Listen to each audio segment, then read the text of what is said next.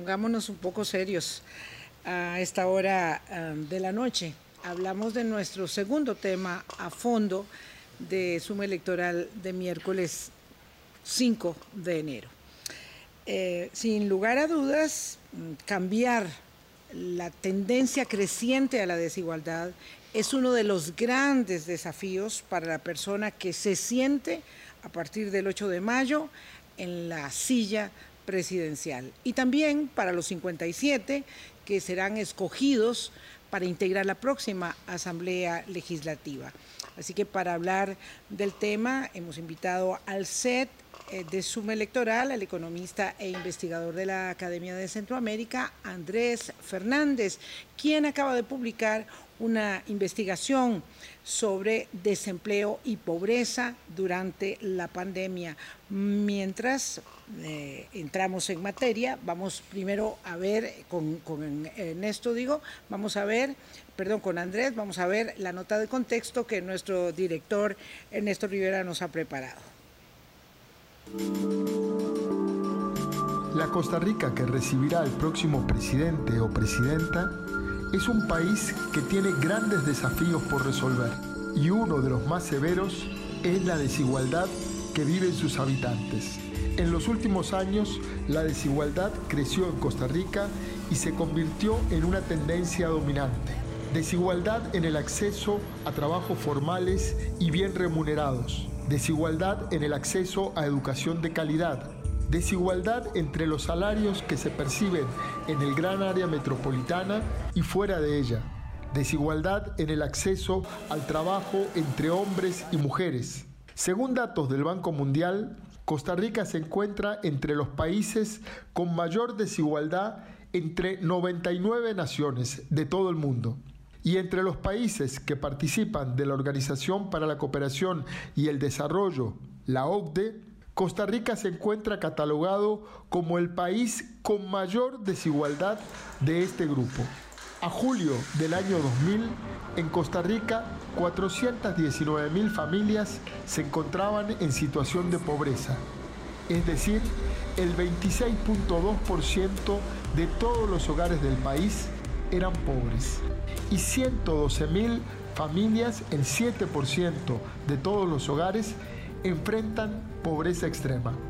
La región Pacífico Central es la que presenta el mayor porcentaje de hogares en pobreza y pobreza extrema. Allí, un 34.7% de los hogares son pobres y un 11.3% están en pobreza extrema. La segunda región más pobre del país es la Chorotega.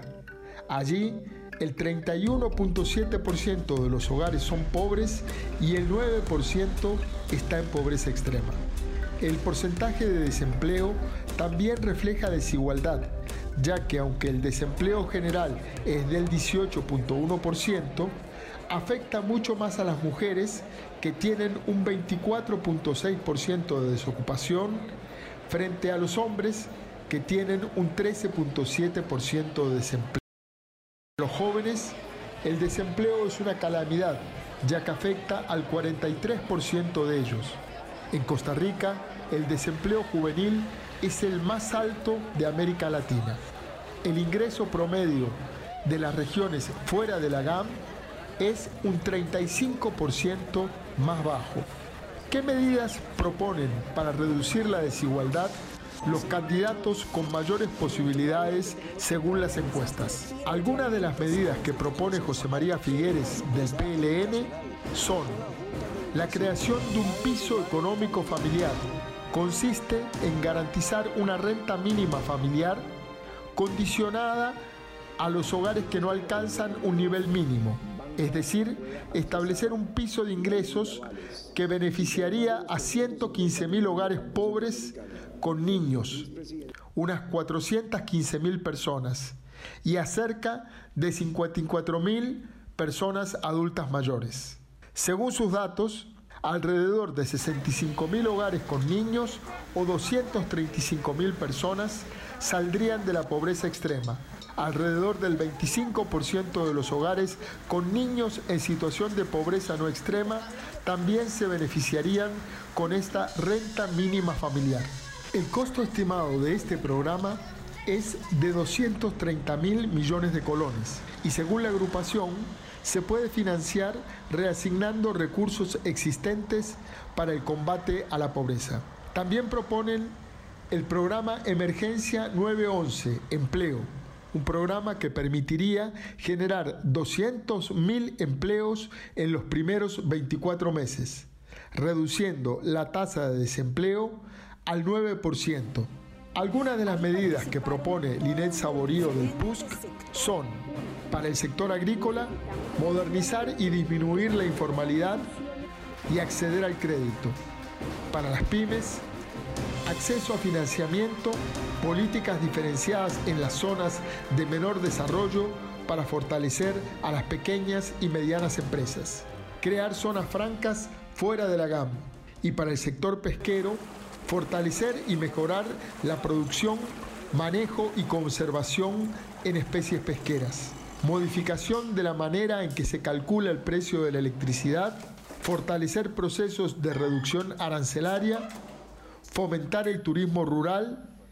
y financiar a través del Fondo de Avales. Desde la campaña de Fabricio Alvarado del Partido Nueva República, las propuestas incluyen aumentar el ingreso de los hogares mediante la gestión de la estabilidad de los precios, el apoyo a la creación de fuentes de empleo y una mayor comercialización desde y hacia mercados internacionales. La creación del Plan 1414, que desarrollaría 14 medidas en un plazo de 14 meses con el fin de reducir el desempleo al 6% al finalizar el gobierno. Bien, eh, tenemos las propuestas eh, a modo general de los tres eh, precandidatos que encabezan hoy, porque nos falta la primera referencia de estudios de opinión del mes de enero, que serán hacia la semana próxima, que encabezan, repito, terminando el año, las encuestas de opinión pública. Y con nosotros aquí, como les explicábamos antes de la nota de contexto, Andrés Fernández, eh, economista de la Academia de Centroamérica. Andrés, gracias por aceptar nuestra invitación. Muy buenas noches. Tú, eh, de una vez quiero eh, tu opinión, pedirte tu opinión respecto de estas propuestas generales, tal vez incluso un poco mm, ilusorias, como reducir el desempleo en en tanto eh, como plantea el candidato de Nueva República, eh, sin argumentar, mm, digamos, mm, posibilidades para llegar a ello. Entonces, desde la academia y desde tu conocimiento en la pandemia y con la circunstancia estructural del desempleo y la pobreza, ¿cómo se encara esto? Bueno, buenas noches. Es un placer estar acá con ustedes. Muchas gracias por la invitación. Eh, sí, efectivamente, en el estudio que nosotros acabamos de, eh, de publicar con la Academia de Centroamérica y la Fundación Conrad Adenauer, analizamos profundamente el tema del, desempleo y pues una de las conclusiones principales es que eh, la mayor eh, pérdida de empleos que ocurrió durante la pandemia, en el primer año de la pandemia, en el 2020, se concentró en el sector informal de la economía. Y esto lo que quiere decir es que incluso al día de hoy, que no hemos logrado recuperar las tasas de empleo que teníamos previo al inicio de la pandemia, se debe a que el sector informal todavía no ha logrado recuperarse. Caso contrario con lo que ha ocurrido con el sector formal, que ya prácticamente está en los mismos niveles que estuvo eh, antes de la pandemia. Entonces, esto plantea serios retos para las propuestas que plantean los, candidatos, debido a que el sector informal de la economía es bastante más complejo de poder eh, trabajarlo mediante propuestas de, política pública que se articulen desde las distintas eh, instancias y representantes del sector público y del gobierno, y por lo tanto, pues se haría digamos, bastante más complejo la posibilidad para los candidatos de poder atacar el desempleo en los números masivos en los que se están proponiendo a través de algunas de estas propuestas. Esto no quiere decir que no se pueda eh, solucionar el tema del empleo, por supuesto que hay otras eh, alternativas que se pueden ir buscando para eh, mejorar el tema del empleo en el país, pero definitivamente tiene que ir combinado con otra serie de acciones que durante la pandemia también han, han sido exacerbadas y que por lo tanto requieren la atención más allá solo de la búsqueda del empleo directo en el sector formal de la economía. Tal vez podríamos como replantear la pregunta pregunta en términos de si las de si los planteamientos de los aspirantes presidenciales están conectados con esa realidad de la pandemia en lo coyuntural y la realidad estructural que ya arrastra el país en la desconexión, por ejemplo, de la posibilidad de encadenar más empleo.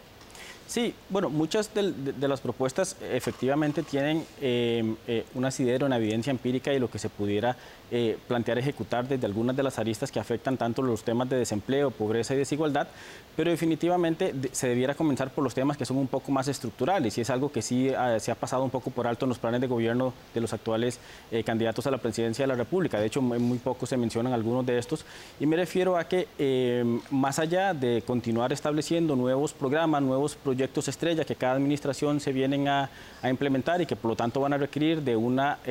gran y fuerte coordinación de los de las nuevas personas que integren el gabinete del gobierno de la República es poder entrar a las reformas estructurales que se han venido planteando por diversos, diversas voces importantes a lo largo de los años, incluso de las últimas décadas. Me refiero a la Contraloría General de la República, al Programa Estado de la Nación, al Instituto de Investigaciones en Ciencias Económicas de, Costa Rica y tiene que ver con cómo hacemos para establecer una rectoría un poco más clara y concreta en el sector social de la economía y que permita articular a todos esos programas sociales eh, que son bastantes, estamos hablando de decenas de programas sociales que hay en el país eh, y que al día de hoy pues eh, requieren de, una articulación casi que personalizada entre la persona que funja como el ministro de Desarrollo Humano e Inclusión Social, el presidente ejecutivo de Limas, eh, pero sin tener una rectoría directa sobre el accionar de todas estas instituciones. Entonces, muchas de, estas propuestas efectivamente son algunos de los proyectos que tienen que implementarse, pero definitivamente deben de ir de la mano de algunas reformas estructurales que requiere el sector social para lograr articular mejor todos los temas de pobreza, de desempleo y de desigualdad en el país. Parte de esta complejidad que menciona usted es en buena medida porque son temas que están todos diferentes. Una cosa es reactivación económica, otra cosa es desempleo, otra cosa es atención de la pobreza y otra cosa es la reducción de la desigualdad, aunque todos tengan que ver, por supuesto. Andrés, ¿cuál es el problema con la desigualdad? Porque eh, cuando decimos con la pobreza, pues el Estado en Costa Rica eh, atiende a buena parte de esta población que vive eh, en condición de pobreza, pero cuando hablamos de desigualdad estamos hablando de la pauperización de las condiciones de una gran parte de la población que se considera, como la mayoría nos consideramos, parte de la clase media de este país. ¿Cómo, cómo hacer este abordaje para que, para que los, las propuestas electorales eh, entiendan la desigualdad como un problema, Andrés? Sí, bueno, muy importante tener presente que eh, cuando hablamos de desigualdad hay diversas formas de entenderlo y de manifestarlo. De hecho, la nota que veíamos al comienzo de esta sección pues, eh, manifestaba que habían diversas formas de desigualdad y una de las más utilizadas es la desigualdad en los ingresos o la desigualdad económica, que es la que nosotros utilizamos en el estudio de la Academia de Centroamérica. Y esta lo que refleja es que efectivamente eh, ha venido aumentando la desigualdad, una tendencia creciente en la última década y que por supuesto se exacerbó un poco más en el año de, de la pandemia. Y la desigualdad está sumamente vinculada con el tema de la pobreza. Entonces, acá lo que siempre eh, se tiene que analizar es eh, las dos variables al mismo tiempo. Es decir, ¿qué es lo, que estamos buscando como economía? un, país que tenga un bajos niveles de pobreza con bajos niveles de desigualdad, o el otro extremo que serían altos niveles de pobreza, altos niveles de desigualdad, o todos los escenarios que hay en el medio, que es por donde usualmente se mueven la mayoría de, países. Entonces, con esto lo que quiero decir es que la desigualdad en sí misma no es mala, porque perfectamente cuando las economías comienzan, las economías en desarrollo en particular, comienzan a, desarrollarse, a mejorar las capacidades de su población, a mejorar eh, los, los acervos de capital físico que se tienen en el país, eh, usualmente es que eh, lo que sucede es que la desigualdad comienza a incrementarse mientras algunas personas comienzan a mejorar de su situación y posteriormente comienza a reducirse una vez que incluso los que se quedaron un poco más atrás, más rezagados a nivel de pobreza, comienzan también a mejorar su situación. Entonces, eh, Costa Rica lleva varios años con niveles altos de desigualdad si lo comparamos internacionalmente, eh, pero en términos generales eh, esto puede deberse especialmente a una de las políticas más importantes que tenemos en el país, que es la política educativa. La política educativa lo permea todo, es decir, eh, em, una política universal como lo es la educación de calidad tiene el efecto de poder tanto disminuir la pobreza como disminuir la desigualdad, disminuir el desempleo y mejorar las condiciones de todos los pobladores en el país. Entonces, cuando analizamos estos temas, efectivamente hay que ver todas las aristas de forma eh, simultánea y pensar efectivamente cuáles son las causas raíz que debemos atacar para lograr disminuir al mismo tiempo tanto la pobreza como la desigualdad y las otras variables que son importantes de analizar. Pensando un poco en el modelo de desarrollo y lo que se tocaba en la nota, donde la desigualdad no es igual digamos, hay diversidad en términos de las regiones por país, veíamos la región Brunca, la región Chorotega y demás, en donde los niveles de desigualdad son muchísimo más amplios, hay una pobreza mucho más extendida. Eh, pareciera, y quisiera tener su, su, visión al respecto, pareciera que estos elementos asociados al modelo de desarrollo, en donde prácticamente, qué sé yo, el 60-70% de la producción nacional pasa por la aglomeración metropolitana con otras condiciones eh, y está muy vinculado a un sector de servicios, eh, no está presente en los programas de gobierno. pareciera que son recetas como generalizables o generalizantes y no necesariamente atacan elementos que son de carácter estructural. Uno de ellos, el modelo de desarrollo efectivamente concentrado en términos de las regiones en el país.